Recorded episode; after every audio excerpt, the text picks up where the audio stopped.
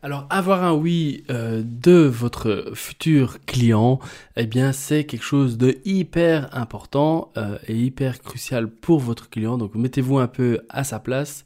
C'est important que s'il dit oui, c'est qu'il vous fait confiance. Dans cette vidéo, je vous explique comment faire et comment traiter ça. Allez, c'est parti.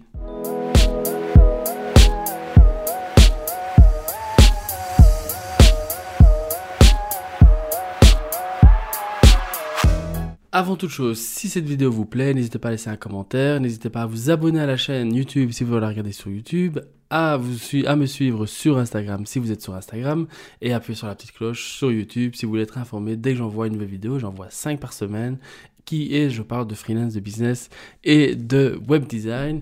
Euh, l'idée, c'est de vous donner plein de tuyaux, plein de choses pour que vous puissiez avancer un peu plus vite euh, dans votre carrière. Euh, si vous avez des questions, ça se passe juste en dessous dans les commentaires. Alors, euh, donc le fait d'avoir un oui demande réflexion évidemment. Donc, euh, on a tous envie d'avoir un oui et un maximum de oui pour tous les projets, pour tous les devis qu'on envoie. Euh, c'est normal, c'est naturel. Cependant, il faut savoir que demander avoir un oui d'un de vos clients, eh bien, ça lui demande beaucoup de réflexion. C'est important. Il doit décider et décider, c'est quelque chose de hyper important. Donc, plutôt que d'attendre un oui, essayez de poser des questions et passer au mode conditionnel. Donc, parlez-lui en disant, et tiens, si on faisait ça, est-ce que on ferait pas ça?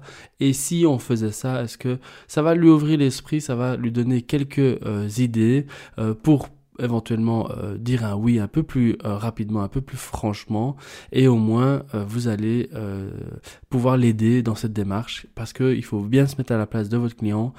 donner un oui, c'est important. Il faut qu'il ait confiance en vous, confiance dans ce que vous proposez et donc c'est important d'être de, se mettre à sa place. Voilà cette petite vidéo qui parle de manière très simple sur comment traiter le sujet et comment avoir un oui euh, et comprendre aussi le fait que ça demande réflexion à votre client et donc il faut respecter ça.